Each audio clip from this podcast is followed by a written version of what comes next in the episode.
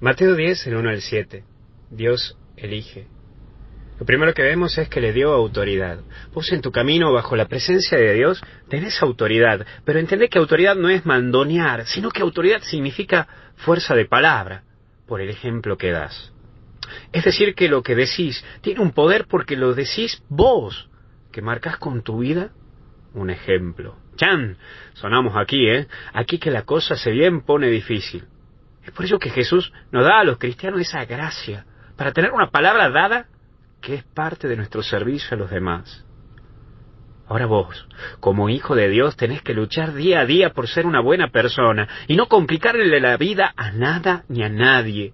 Tenés que dar lo mejor de vos cada día y luchar por vencer tus miserias. Eso ya es autoridad. También es autoridad cuando llegas a decir, yo me he mandado esta macana, he cometido estos errores, quiero seguir luchándola y peleándola la vida. Eso también es hablar con autoridad. Pero también Jesús habla con sus nombres en el Evangelio. En el Evangelio se nos da el nombre de aquellos a los que Él eligió. Porque Dios cuando llama, llama de manera personal, de una manera única, distinta. Es por ello que los cristianos no somos un club de socios, somos creyentes convencidos. ¿Vos estás convencido que Dios te llamó para algo? Vuelvo a repetirte, ¿Vos estás convencido de que Dios te llamó para algo? ¿Para qué? A la respuesta no la tengo yo. No la busques en este audio. La tenés vos. Búscala en tu interior y en tu momento de silencio. Y por último, descarriada, Jesús manda a que anuncien a los mismos de Israel. Es decir, a los supuestamente los más religiosos, ¿sí? Porque en Israel estaban los religiosos.